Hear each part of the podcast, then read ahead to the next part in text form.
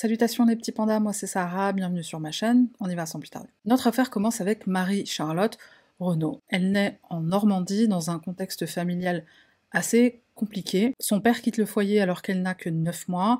Elle se sent en plus négligée par sa mère. Elle a l'impression d'être non désirée. Sa mère lui répète souvent que c'est une pleurnicheuse, que c'est un bébé. Elle la frappe, parfois elle l'enferme dans le sous-sol de leur maison. Elle répète à longueur de temps à sa fille qu'elle l'empêche de vivre, qu'elle lui empoisonne la vie. Isabelle, sa mère, est une alcoolique. Elle est aussi dépressive.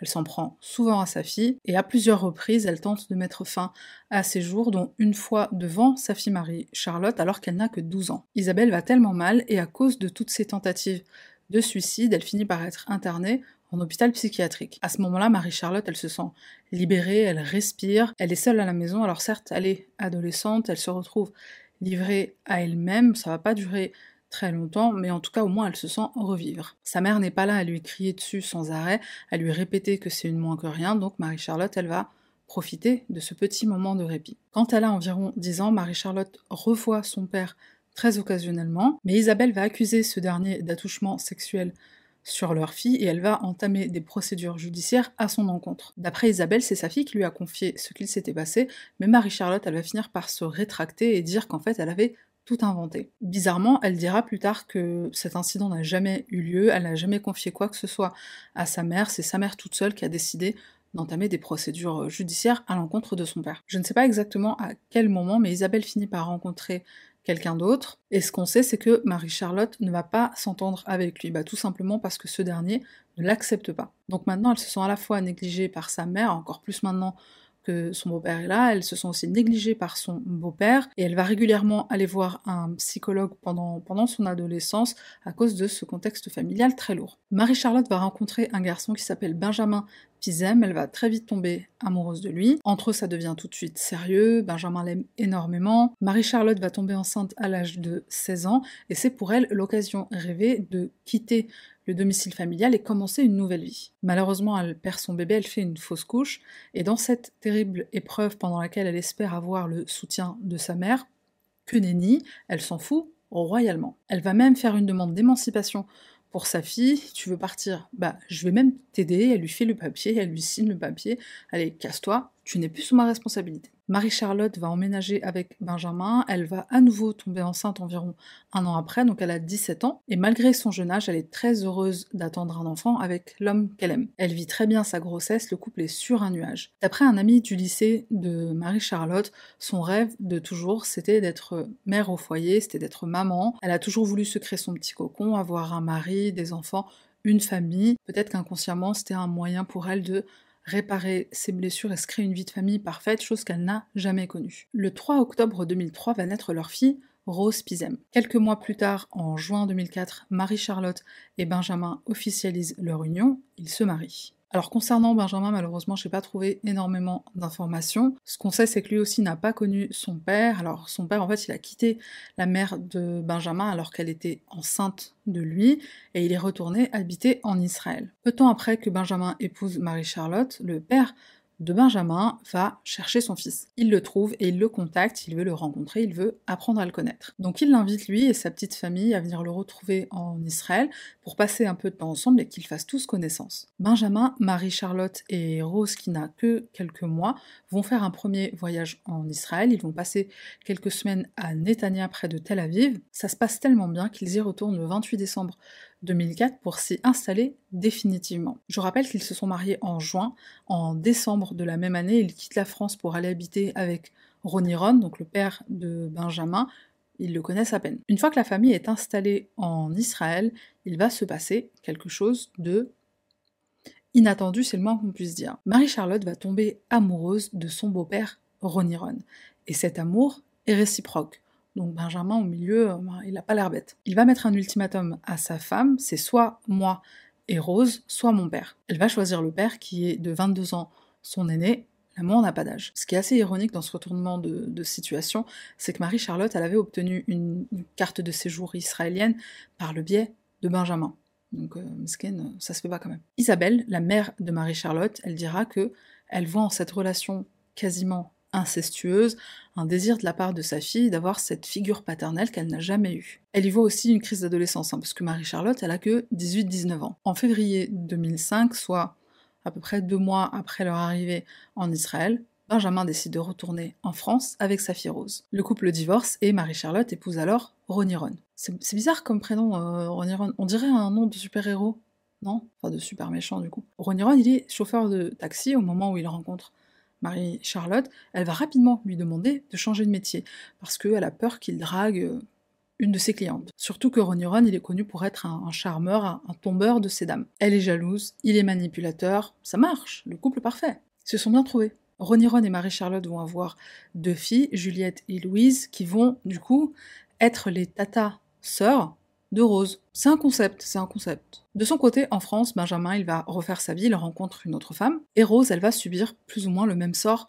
que sa mère. Elle va se retrouver avec une belle-mère qui n'accepte pas vraiment sa présence. Rose, elle est encore bébé, donc elle sait pas comment s'exprimer, comment exprimer ce qu'elle est en train de vivre. Donc une des façons dont elle extériorise bah, le mal-être qu'il y a en elle, c'est qu'elle ne va pas réussir à aller aux toilettes, c'est-à-dire qu'elle va pas apprendre à aller aux toilettes comme, euh, comme les enfants de son âge. Elle a aussi du mal à apprendre à parler, elle va parler assez tardivement et petit à petit, elle se renferme. Enfin, c'est vraiment une enfant qui est perturbée, qui est troublée par l'abandon de sa mère, par la nouvelle compagne de son père, le déménagement en Israël, puis le retour en France. La pauvre petite Rose, elle ne comprend pas ce qui se passe autour d'elle. Il y a beaucoup trop de chamboulements. En avril 2007, elle est hospitalisée pour maltraitance, pour négligence. D'après Benjamin, il l'a emmenée à l'hôpital parce que justement elle faisait ses besoins encore sur elle, elle savait pas aller aux toilettes, donc il a voulu l'emmener voir un médecin, essayer de, bah, de faire quelque chose. Mais d'après l'hôpital et les services sociaux qui s'en sont très vite mêlés,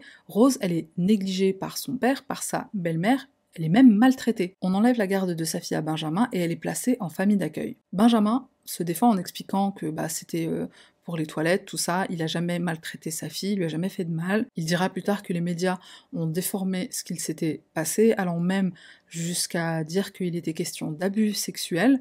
Après, j'ai envie de te dire, on t'enlève pas ton enfant comme ça, on t'enlève pas ton enfant juste parce qu'elle apprend plus tardivement à aller aux toilettes et à parler. Je sais pas. Je, pense qu'ils avaient quand même une bonne raison de lui enlever, non. Pendant ce temps-là, Marie-Charlotte, elle est au courant de rien. D'après Benjamin, elle ne téléphone pas pour avoir des nouvelles de sa fille, elle ne cherche pas à la voir non plus. Et Isabelle, la mère de Marie-Charlotte, elle dit la même chose. Quand Benjamin, il avait encore la garde de sa fille, parfois elle allait voir sa grand-mère maternelle, donc Isabelle. Marie-Charlotte n'a téléphoné qu'une seule fois à sa mère et c'était pas pour prendre des nouvelles de Rose. Bon après avec une mère comme ça, tu veux l'appeler pour lui dire quoi? Elles se sont jamais entendues donc euh, ça c'est quelque chose qui m'a étonnée. Malgré le rapport conflictuel entre Isabelle et Marie-Charlotte, elle va quand même l'appeler pour la prévenir de ce qu'il se passe et pour lui dire que sa fille elle a été placée. Elle lui explique aussi pourquoi, donc elle aussi elle penche pour euh, la maltraitance de la part de Benjamin et sa nouvelle compagne, et là Marie-Charlotte elle décide de faire le nécessaire pour récupérer la garde de sa fille. Et en plus elle dit que bah, Rose lui manque, la preuve les appels quotidiens inexistants vers la France pour avoir de ses nouvelles. Elle finit par obtenir la garde et Rose retourne en Israël en décembre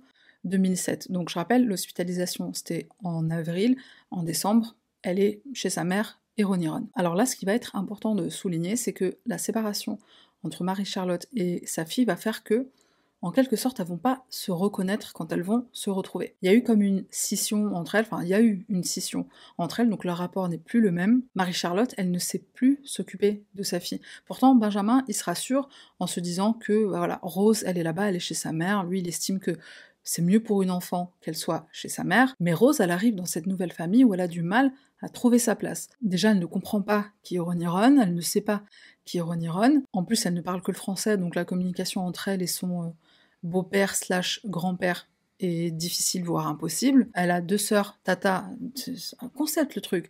Donc ces sœurs Tata, elles ont 18 mois et 8 mois quand, euh, quand Rose arrive en Israël, enfin quand elles retournent en Israël, donc elles sont encore bébés, elles ont besoin d'énormément d'attention, ce qui est normal. Rose, elle est comme mise de côté. En fait, elle va subir le même sort que Charlotte d'une certaine façon. Elle va être contrainte de vivre avec un beau-père slash grand-père qui ne l'accepte pas, qui n'accepte pas sa présence, surtout qu'elle vient de sortir d'une famille recomposée où elle ne trouvait pas sa place non plus. Benjamin, avec sa nouvelle compagne, il a eu aussi un enfant. Rose ne trouve sa place nulle part, pire, on ne lui en fait pas. Elle dort dans la chambre d'une de ses sœurs, dans un sac de couchage par terre. Rose, elle est tellement perturbée par tous ces changements dans sa vie que d'après sa mère et d'après Ronnie Ron, elle commence à avoir un comportement très étrange. Elle parle toute seule quand elle se met au lit, notamment, donc elle s'allonge sur le dos et elle commence à parler toute seule. Parfois elle se cogne la tête contre les murs, elle se crée des amis imaginaires à qui elle parle, bah, sûrement pour échapper à son quotidien qui euh, non seulement n'a plus aucun sens et qui aussi la fait souffrir, qui la fait souffrir émotionnellement et aussi physiquement. Ronnie Ron commence à être violent avec Rose, il ne supporte pas son comportement. Il dit à sa femme que sa fille elle est sale parce qu'elle fait encore pipi au lit, il lui dit qu'elle est folle parce qu'elle parle toute seule, il la punit en la mettant au coin pendant des heures. Une fois il l'aurait attrapée, il l'aurait violemment jetée sur le lit de Juliette parce qu'elle s'était disputée avec elle. Marie-Charlotte, elle va essayer de proposer à Ronnie que lui s'occupe de leurs deux filles, donc de Juliette et Louise, et qu'elle, elle s'occupe de Rose. Alors, soi-disant, elle fait ça pour protéger Rose, mais en fait, ça ne va pas fonctionner, puisqu'il va commencer à lui reprocher de ne pas s'occuper de leur fille à eux. Marie-Charlotte, en vérité, elle aussi, elle commence à ne plus supporter Rose. Entre autres, elle trouve qu'elle fait trop de bêtises. Parfois, quand elle lui parle, Rose ne lui répond pas. Elle sait pas si elle fait exprès ou si vraiment elle est juste euh, dans la lune. Elle en vient même à se demander si sa fille n'est pas autiste. Et là où tout parent normal serait allé chez le médecin, bah elle, elle va demander à Ron de faire quelque chose. Elle va le menacer de se suicider s'il ne fait rien pour se débarrasser du problème. Le problème, c'est Rose, une enfant de 4 ans qui est violentée émotionnellement, physiquement, elle est trimballée à gauche, à droite, parce que personne ne veut d'elle. Ron décide d'envoyer la petite Rose chez sa mère à lui, donc la grand-mère slash arrière-grand-mère de Rose, qui s'appelle Viviane. Il lui prépare un sac de vêtements et il l'emmène chez donc Viviane qui va l'accueillir à bras ouverts. Bien sûr, elle constate que la petite se comporte de façon étrange, elle a l'air triste, elle parle très peu. Rose dit un jour à, sa grand-mère slash arrière-grand-mère Tu sais maman, elle ne m'aime pas. Elle joue avec mes sœurs mais pas avec moi. Elle m'embrasse pas, elle ne me fait jamais de câlin. Une fois arrivée dans ce nouvel environnement, au fil des semaines, Rose, elle commence à aller de mieux en mieux. Mais voilà, le problème, c'est que Viviane, elle est très âgée, elle est fatiguée, elle n'a pas l'énergie de s'occuper d'une enfant de 4 ans à temps plein. Je précise qu'en Israël, à l'époque, il n'y a pas l'obligation de scolariser les enfants. Donc Rose n'est pas inscrite en maternelle. Ça ne veut pas dire que la maternelle ou la crèche, ça n'existe pas. Rose, elle pourrait y aller. C'est juste que comme tout le monde s'en fout et qu'on la voit pas comme un fardeau et comme il n'y a pas d'obligation légale à le faire, elle n'est pas inscrite à l'école. Donc Viviane, elle appelle son fils Ron, elle lui demande de, passer. Ils vont en discuter et là, elle va lui dire écoute, moi je ne peux plus la garder. Ça fait des mois qu'elle est ici, je ne peux plus m'en occuper. Donc soit tu l'inscris en maternelle ou au moins à la crèche que je puisse avoir quelques jours de répit, ou alors tu la récupères. S'ensuit une dispute entre Viviane et son fils, il finit par décider de récupérer Rose et de la ramener à la maison. Ce jour-là, on est le 12 mai 2008. J'en profite pour placer ici que Ronnie Ron il a des rapports conflictuels avec sa mère, même avec ses deux parents. C'est notamment par rapport à des problèmes financiers que la famille a connus. Et il y a aussi visiblement quelque chose de lourd dans leur historique familial, c'est l'assassinat d'une des sœurs de Ronnie. En fait, un jour, elle prenait un taxi, il y a un voleur qui, qui s'en est pris à elle et qui l'a assassinée. Donc Viviane et Ronnie Ron se disputent par rapport au fait que bah, qu'il refuse de l'inscrire à la crèche ou dans une école maternelle. Pourquoi Ça restera un grand mystère? On ne sait pas pourquoi il n'a pas voulu l'inscrire. À la suite de ça, ils ne vont pas se parler pendant plusieurs semaines. A priori, c'est quelque chose d'assez récurrent chez eux. Et donc le 12 mai, Rose repart avec son beau-père.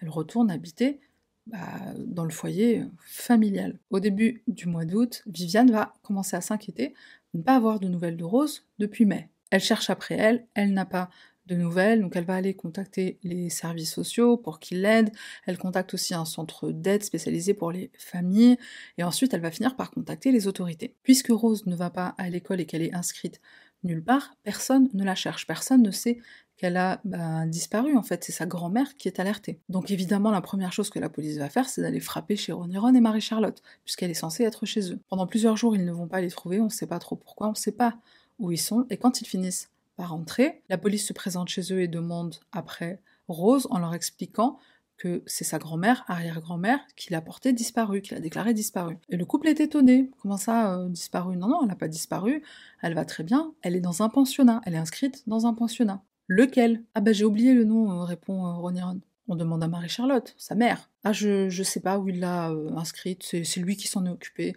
c'est lui qui l'a emmenée, je ne sais pas dans quel pensionnat elle est. Il continue d'interroger Ronnie Ron. Il est où ce pensionnat? Il est en Israël, il va leur répondre. Après, il leur dit non, en fait, il est en France. Parce que en Israël, personne n'a voulu d'elle, il n'y a aucune école qui a voulu d'elle puisqu'elle n'est pas juive. Donc je l'ai inscrit dans un pensionnat en France. Ses réponses sont aussi colorées qu'un arc-en-ciel. À la rigueur, lui, bon, c'est pas trop étonnant dans le sens où c'est pas sa fille, il se fout royalement de son sort. Et la maman, c'est ça tient pas la route. Si soi-disant elle était inscrite dans un pensionnat français, Ronnie Rod ne parlant pas français, Comment ça se fait qu'elle appelle pas pour avoir des nouvelles? Comment ça se fait qu'elle appelle pas pour organiser ben, euh, les séjours euh, quand elle rentre à, la maison? Et puis on est en, juillet-août, c'est les vacances scolaires, elle est pas censée être, euh, pas censée être là. Évidemment, la police, ça leur paraît tout de suite plus que suspicieux. Ils vont commencer à Sherlock Holmes sur ce que leur a dit le couple, à savoir qu'elle est dans un pensionnat français, donc ils vont commencer par vérifier les registres de vol. Rose n'a pas pris l'avion, elle n'a pas quitté Israël, ni pour la France, ni pour ailleurs. Pendant ce temps, Viviane va prévenir les grands-mères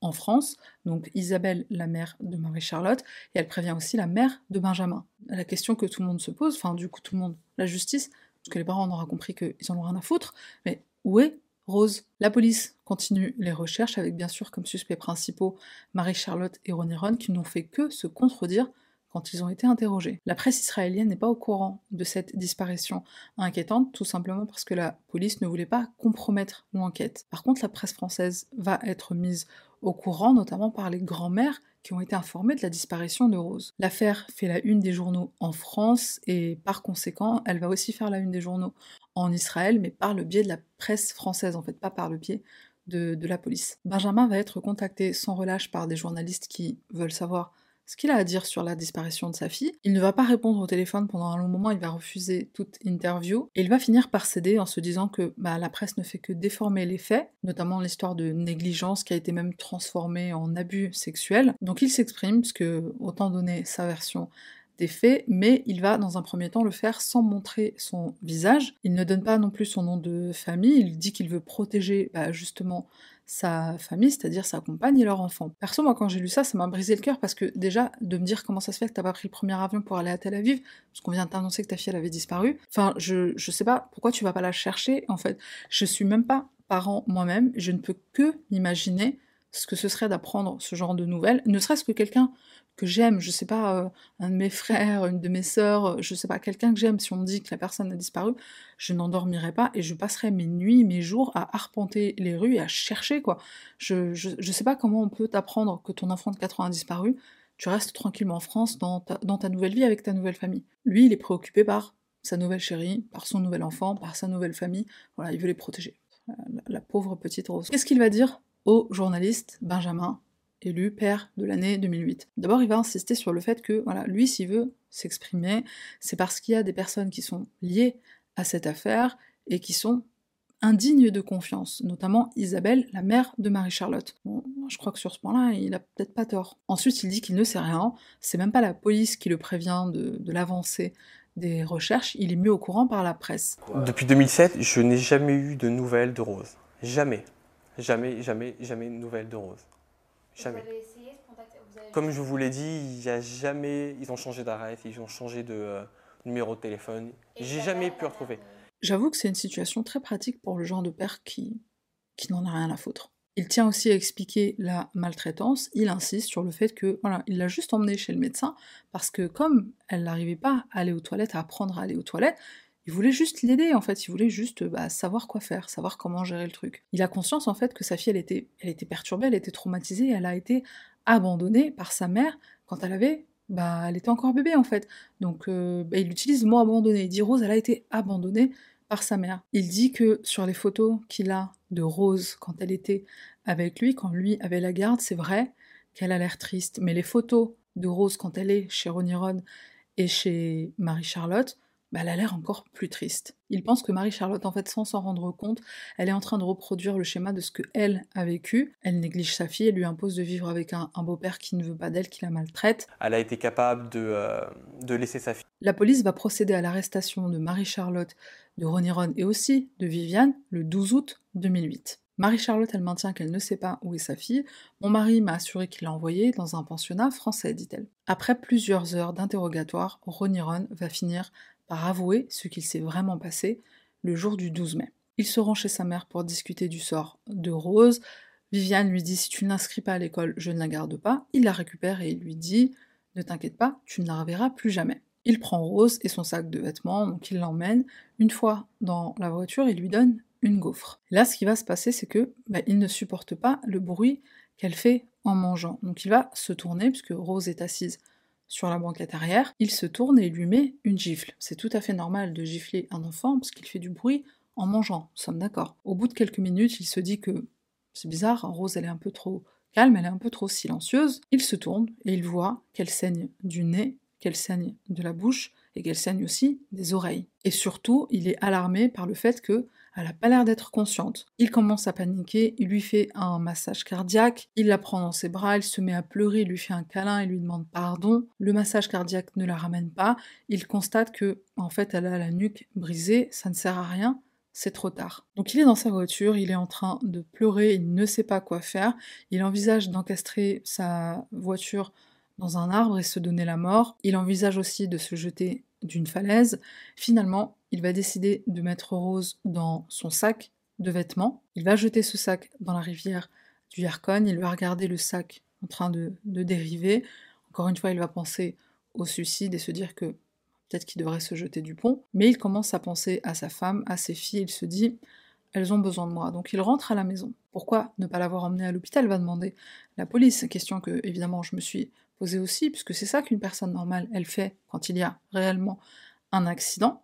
Il va leur répondre qu'il y a pensé, mais elle était déjà partie. Il l'a tuée en une seconde, il va leur dire. Laisse un commentaire pour dire hein, si tu crois à cette version, puisque euh, moi j'y crois pas. Personnellement, j'y crois pas. Enfin, mourir d'une claque, ok, c'est une enfant de 4 ans, elle est petite, elle est très fragile, c'est un bonhomme, donc euh, bon, il a de la force. Le fait qu'elle était sur le siège arrière quand il l'a giflé, giflé à mort, je sais pas j'ai du mal. Pour la police, la prochaine étape, ça va être la recherche du corps. Des plongeurs vont fouiller la rivière du Yarkon, là où Ronnie a déclaré s'être débarrassé du corps, mais ce qu'ils vont craindre, c'est qu'il leur a menti. En fait, ils se disent que, en réalité, il sait exactement où est le corps, il ne l'a pas jeté à la rivière, il l'a sûrement enterré quelque part, et la raison pour laquelle il refuse de leur dévoiler la localisation exacte, c'est pour qu'après ils puissent négocier avec la police, avec la justice. Négocier pour avoir une peine réduite, bien entendu. Après les aveux de Ronnie Ron, alors Marie-Charlotte, elle va jouer la mère éplorée, elle va déclarer devant les caméras que, bah, en fait, elle n'en revient pas de ce qui est arrivé à sa fille. Elle dit qu'elle a l'impression d'être une mauvaise mère. L'impression d'être une mauvaise mère. Et dès que les caméras ne sont plus là, elle va sécher des larmes qui, en vérité, n'étaient même pas là. Elle va même se mettre à rigoler. Excellente comédienne. Enfin, excellente. C'était un pleurage sec, hein, donc c'est quand même révélateur de et ses talents de comédienne et euh, de comment elle se sent par rapport à ce qui s'est passé. Les fouilles de la police vont durer plusieurs semaines, la police va désespérer de retrouver le corps de la petite Rose. Ils vont obtenir une prolongation de détention pour Ronnie Ron et pour Marie-Charlotte en attendant bah, de retrouver le corps. Même si c'est Ronnie Ron qui a avoué le meurtre, la police est persuadée que sa femme est impliquée. Et en effet, elle finira par admettre que bah déjà, elle savait que sa fille avait disparu. Elle dit qu'elle ne savait pas où elle était exactement, elle ne savait pas qu'elle était morte, mais elle savait qu'elle avait disparu. Elle admet aussi qu'elle l'a cachée à la police et en fait elle attendait tranquillement que l'enquête prenne fin. Bah c'est sa fille et elle s'en fout, donc elle a dû se dire, moi sa génitrice, je m'en tape, je pense que la justice aussi, ils vont bien finir par nous laisser tranquille et arrêter de la chercher. Elle prenait son mal en patience pendant l'investigation, voilà, c'est l'explication qu'elle donne, en fait, elle a essayé de se, protéger, attendre que ça passe. Voilà. Ronnie Ron, il va faire encore plus fort que Marie-Charlotte. Il va dire aux enquêteurs que c'est vrai que sa femme, elle savait depuis le début que Rose avait disparu, qu'elle allait pas revenir. La raison pour laquelle elle n'est pas venue vous voir, qu'il va leur dire, la raison pour laquelle elle n'a pas prévenu la police, c'est parce qu'elle ne sait pas composer le numéro de téléphone. C'est vrai que la seule façon de contacter la police, c'est par un numéro de téléphone. C'est bien connu que se déplacer, aller dans un commissariat, ça ne fonctionne pas. C'est au téléphone uniquement. D'après Ron pauvre, pauvre Marie Charlotte, elle aurait contacté les autorités si seulement elle avait su composer un numéro de téléphone. La pauvre Marie-Charlotte. Plot twist, fort intéressant, pendant une audience qui a eu lieu au tribunal de Ramley le 9 septembre 2008. Le couple à ce moment-là était en détention provisoire. Donc là, Ronnie Ron, il va déclarer devant les caméras, parce que ce jour-là, il y a des caméras. Hein. cette affaire, elle a fait sensation dans tout le pays. Donc il va commencer à crier devant les caméras Je suis innocent, j'ai rien fait. Ils m'ont soutiré les aveux par la force. Allez voir Viviane, allez voir ma mère, elle connaît la vérité. Rose est vivante, je suis innocent. Il va dire aussi qu'il n'a pas été informé de ses droits lors de son arrestation. C'est un scandale, c'est inadmissible. Et par-dessus le marché, la police aurait enregistré une conversation confidentielle entre lui et son avocate, chose qui est interdite. En gros, il est innocent, on l'a manipulé, il est même victime dans cette histoire. Deux jours plus tard, le 11 septembre 2008, vers 11h du matin, les chaînes de télévision israéliennes vont interrompre leur programme pour diffuser en direct les images de la découverte du corps de Rose Pizem. En Israël, la police a sans doute retrouvé le corps de Rose, cette petite fille française de 4 ans et demi dont on était sans nouvelles depuis plus de 4 mois. Une affaire de maltraitance sordide. Les précisions de nos correspondants Denis Brunetti et Dany Tison. La télévision israélienne a interrompu ses programmes pour retransmettre l'image de ce gros sac de voyage rouge sorti de la rivière Yarkon à Tel Aviv. À l'intérieur, les policiers ont trouvé ce qui reste sans doute du corps de la petite Rose, 4 ans et demi. Une image que tout le monde connaît ici. Cela fait trois semaines que des plongeurs, des centaines de policiers, des soldats cherchent le corps. L'appel à témoins a ému tout le pays. La découverte correspond aux aveux du présumé meurtrier. Voilà, tout de suite, Ron il fait mal le malin. Hein. Évidemment, la police n'avait pas cru un seul mot de sa rétractation et de son pleurnichage devant les caméras. Ils n'avaient pas arrêté les recherches et heureusement, même si ils avaient quand même continué à Sherlock Holmes les autres pistes que le couple leur avait données juste au cas où. Une piste notamment qui leur avait été donnée, c'est que soi-disant Rose avait été adoptée, enfin placée dans une famille d'accueil en Palestine. Bien sûr. L'autopsie du corps retrouvé dans le sac rouge confirme qu'il s'agit bien de la petite Rose Pizem. Malheureusement, le sac étant resté plusieurs mois dans l'eau, le médecin légiste ne peut même pas déterminer la cause exacte du décès, il ne peut même pas dire si Rose était encore vivante quand elle a été placée dans ce sac. Ronnie Ron est inculpé pour meurtre avec préméditation et Marie-Charlotte sera inculpée pour complicité. Au procès qui va se dérouler au tribunal de Peta Tigua, l'enquête de la police va démontrer sans grande difficulté leur théorie de la préméditation. J'ai déjà évoqué certains éléments dans les chapitres précédents, et il y a d'autres éléments, notamment le fait que Marie-Charlotte ait téléphoné à un ami de Ron, donc elle l'appelle pour lui dire Est-ce que tu peux me fournir une enfant de 4-5 ans? Elle lui explique que c'est parce que Ronnie Ron a des problèmes avec la justice, donc voilà, elle a besoin que euh, l'enquête s'arrête, elle a besoin que les recherches s'arrêtent. La police trouve également une lettre que Marie-Charlotte a écrite à Ronnie Ron. Alors je suis pas sûre si c'était une lettre qui a été écrite en détention.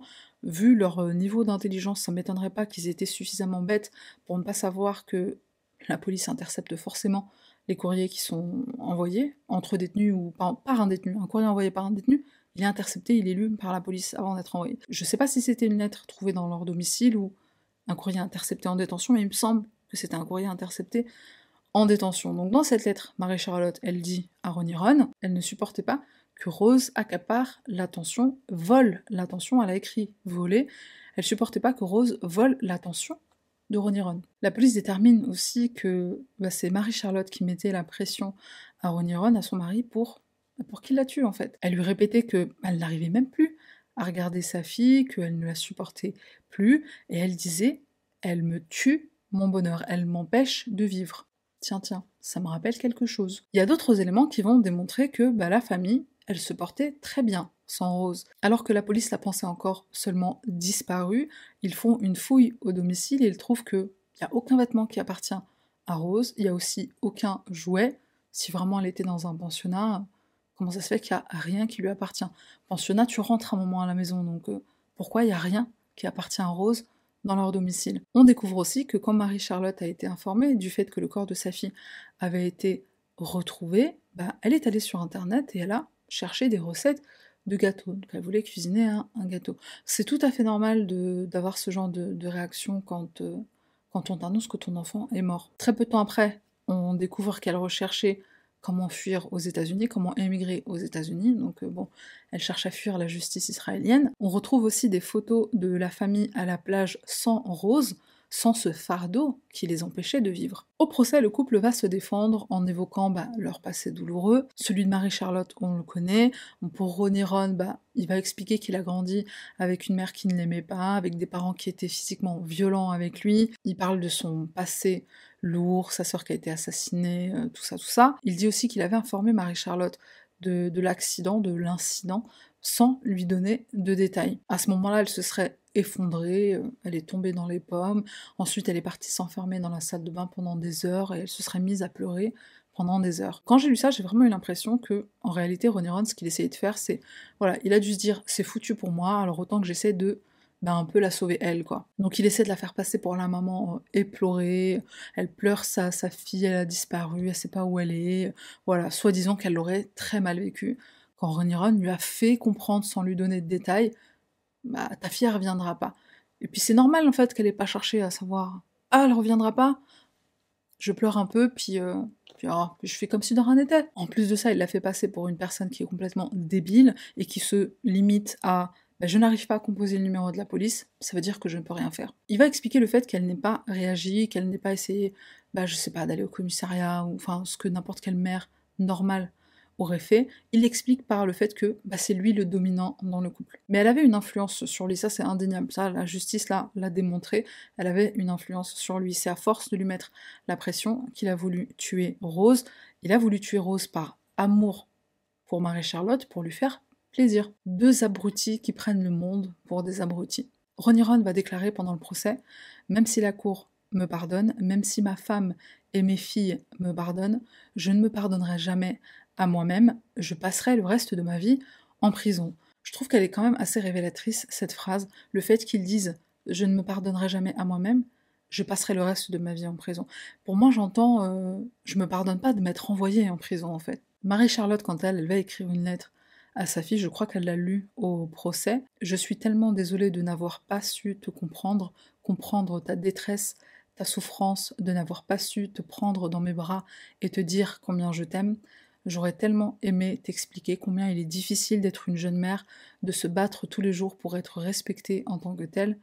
Je suis désolée, je ne pardonnerai jamais que l'on t'ait arraché à moi, à ma vie. Le verdict tombe, tous les deux sont déclarés coupables. Ronnie Ron de meurtre avec préméditation et Marie-Charlotte de complicité de meurtre. Peu de temps après, la sentence va tomber. Ils sont tous les deux condamnés à la prison perpétuité. Le couple va faire appel de cette décision, alors non seulement il va être rejeté, mais en plus pour Marie-Charlotte, sa condamnation, elle va changer. Donc elle n'est plus condamnée pour euh, complicité de meurtre, mais pour meurtre avec préméditation. Donc euh, dans ta gueule. Un peu plus tard, alors je ne sais pas quand exactement, mais il me semble que c'est quelque chose qui a été fait après plusieurs années d'incarcération. Marie-Charlotte, elle va faire une demande de transfert en France. Pourquoi elle fait une demande de transfert. Alors bah, déjà, les prisons ici, c'est le Club Med, hein, comparé à là-bas. Et la raison principale, c'est que en fait, en France, la réclusion criminelle à perpétuité, elle a une durée, elle a une durée limite. C'est pas vraiment de la perpétuité. En Israël, c'est jusqu'à ton dernier souffle. Donc en demandant un transfert, elle a espoir que, ici, avec des remises de peine, elle puisse sortir un jour. La justice israélienne va refuser, les faits se sont déroulés en Israël, il n'y a aucune raison qu'elle fasse sa peine en France. Je termine cette vidéo avec quelques éléments j'aimerais partager, sur lesquels j'aimerais ton avis. Donc n'hésite pas à laisser un commentaire. Au procès, Viviane, donc la grand-mère slash arrière-grand-mère, elle va déclarer que en fait elle comptait faire une demande de garde. Elle savait que Rose était maltraitée, elle savait qu'elle était même battue par, bah au moins par Ronnie Ron, mais en même temps, elle a quand même aussi dit à son fils de la récupérer puisqu'il ne voulait pas l'inscrire à l'école ou à la crèche. Donc je me suis demandé si en vérité elle a pas dit ça pour un peu se déculpabiliser de la mort de, sa petite fille, la arrière petite fille, parce qu'en vérité, en demandant elle la garde, elle aurait pu elle-même l'inscrire après à l'école. Je sais pas ce que t'en penses, mais moi perso, j'ai vu quand même un peu un, désir de sa part de se, de se déculpabiliser de la mort de Rose. Isabelle, la mère de Marie-Charlotte, alors elle va assister à une seule audience. Bon, elle va quand même se déplacer jusqu'en Israël, mais elle assiste à une seule audience. On peut pas dire la même chose pour Benjamin. Benjamin, il s'est même pas déplacé quand sa fille, elle était disparu. Isabelle s'est suicidée le 10 mai 2011 en se jetant du pont Bruton. Son corps a été retrouvé quelques kilomètres plus bas dans la Seine. Elle a légué tout ce qu'elle possédait à Marie-Charlotte. Alors Marie-Charlotte en prison, visiblement, euh, c'est devenu un peu une bosse, quoi. Alors je sais pas si c'est lié à l'argent qu'elle a reçu de sa mère, ce qui lui aurait bah, conféré un certain pouvoir, ou si c'était le cas avant le suicide de sa mère. Donc en prison, voilà, elle s'est constituée son, son petit gang et c'est euh, bah, c'est un peu une c'est un peu bosse quoi. C'est une meuf qui fait peur il faut la respecter. Espérons qu'elle nous fasse pas le coup des pots de Nutella hein. si ça te parle pas les pots de Nutella regarde cette vidéo. Le gouvernement français va organiser et prendre en charge le rapatriement du corps de Rose Pizem. Son enterrement va se faire au cimetière de Montesson à la demande de Benjamin son père. Juliette et Louise les deux demi-sœurs de Rose. Alors je ne sais pas ce qu'il en est. Je sais que à partir du moment où leurs parents ont été mis en détention, elles ont été placées en famille d'accueil et je pense aussi pendant la durée du procès. Je ne sais pas si derrière elles ont été récupérées par quelqu'un de la famille, si quelqu'un a obtenu leur garde. Je ne sais pas ce qu'elles sont devenues. Et pour finir, alors je termine avec une petite, petite, petite note positive. Enfin bon, c'est une affaire tellement tragique que j'ai du mal à voir le, le positif là-dedans, mais bon, ça reste quand même quelque chose de, bien. En 2011, Israël a instauré une loi justement pour obliger la scolarisation des enfants. Donc ça évitera à l'avenir que si un enfant disparaît, bah, qu'il n'y ait aucune institution qui soit mise au courant, comme ça a été le cas pour Rose, surtout que quelques semaines après la découverte du corps de Rose, le pays a connu deux tragédies similaires. Alors dans un premier cas, c'était une noyade, alors c'était une mère qui avait noyé son enfant, et dans le deuxième, alors il me semble que c'était plutôt le père qui l'avait noyé, mais en tout cas, il y a eu deux affaires comme ça de, parents qui ont tué leurs enfants, et ça s'est passé, mais vraiment très peu de temps après la mort de Rose. Donc voilà, au moins le pays a, mis quelque chose de bien en place pour que des institutions soient alertées si jamais un enfant venait à disparaître, comme ça a été le cas de Rose. Pas de random item, franchement ce soir j'ai vraiment pas le, j'ai vraiment pas le cœur. J'ai pleuré quand même en faisant, cette, euh, en faisant les recherches de cette vidéo. Bah, quand c'est des enfants, c'est toujours, euh, toujours délicat. Surtout que pendant mes recherches, bah, ça m'a amené sur aussi d'autres euh, cas. Et je sais pas. Putain, mais réfléchissez avant de faire des gosses, quoi. Franchement, réfléchissez avant de faire des gosses. C'est tout pour moi. Merci d'avoir regardé jusqu'à la fin. On se retrouve la semaine prochaine pour une nouvelle affaire. Thank you.